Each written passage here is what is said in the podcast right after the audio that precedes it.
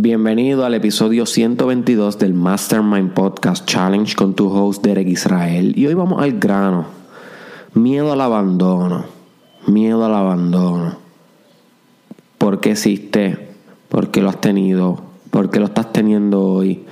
¿Cuál es la razón detrás? Eso es lo que vamos a estar discutiendo hoy. ¿Y cómo vencerlo? Básicamente. Y el miedo al abandono no necesariamente tiene que ver con que tengas temor de que te abandone una pareja. También puede ser miedo que te abandone tu mamá, miedo que te abandone tu papá, miedo que te abandone tu jefe, tu mentor, tu coach, tu universidad, miedo que te abandone tu trabajo, miedo que te abandone el grupo que tienes en las redes sociales Miedo que te abandone el grupito de WhatsApp. Miedo que te abandone la organización a la cual formas parte.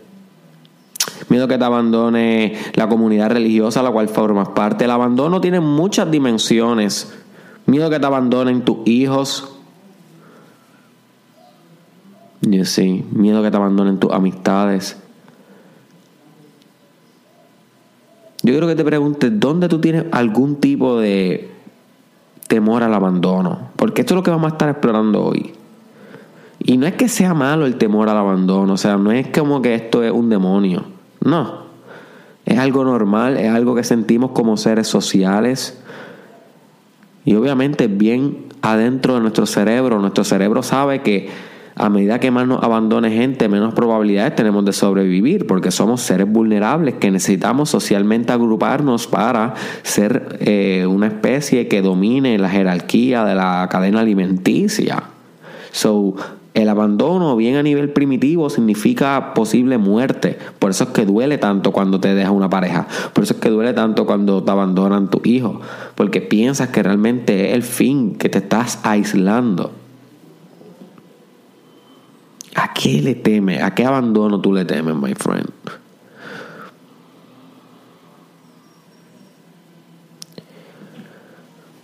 Porque cuando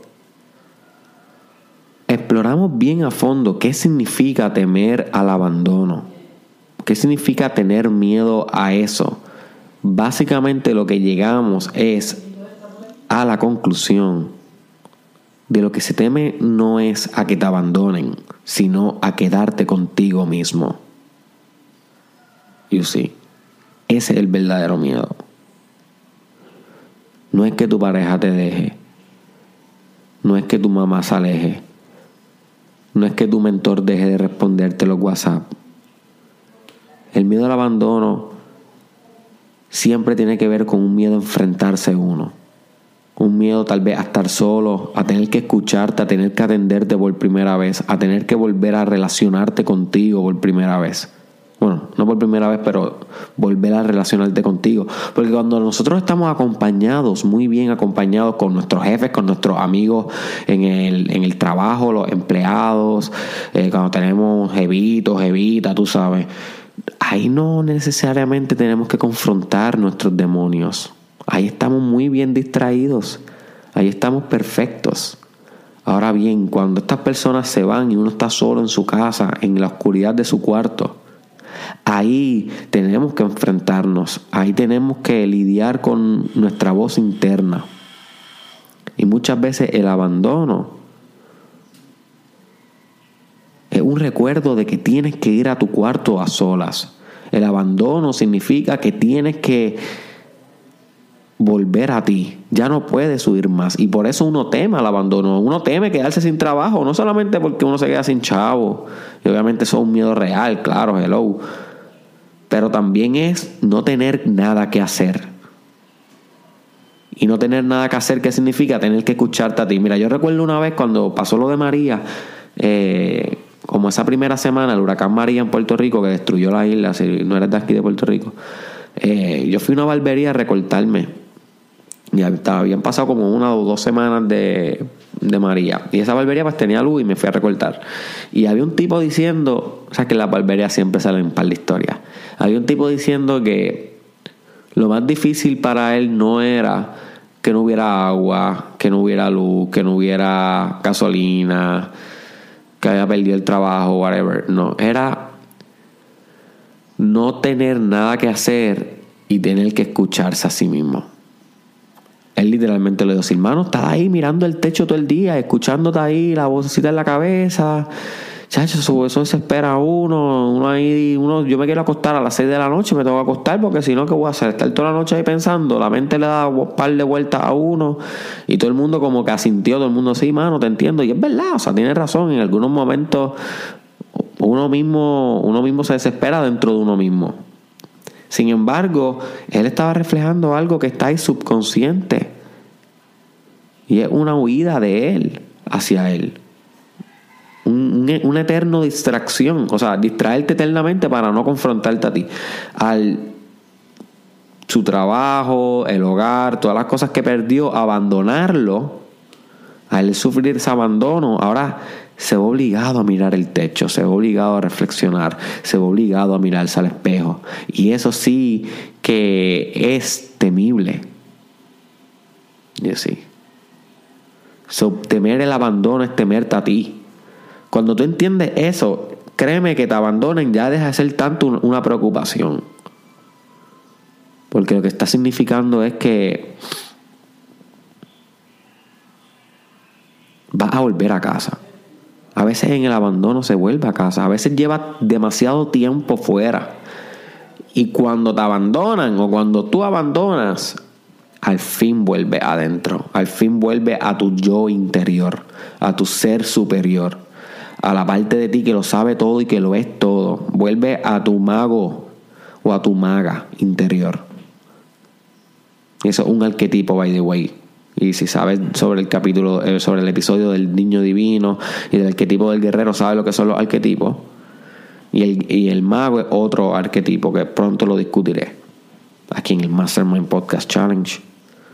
Pero sí, my friend, miedo al abandono, miedo a que te abandone tus amigos, que se vayan con otras amistades, miedo a que te abandone tu pareja, que te deje, miedo a que te abandone tu hermano, tu hermana todo radica ahí, mano, mana. Todo radica ahí. En que no te has atrevido a enfrentarte a ti mismo. En que no no has podido disgustar tu soledad. Tienes que relacionarte mejor contigo mismo y el miedo al abandono tiende a ceder. No es con la persona en sí, es contigo.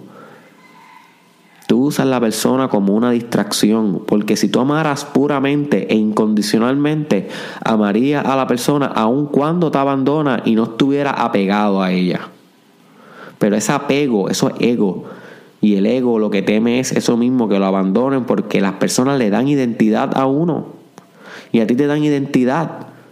No obstante, esas identidades son tu identidad basada en otra persona es una dependencia de identidad, o que no puedes depender de eso, tienes que encontrar tu identidad por ti, tienes que encontrar tu camino por ti.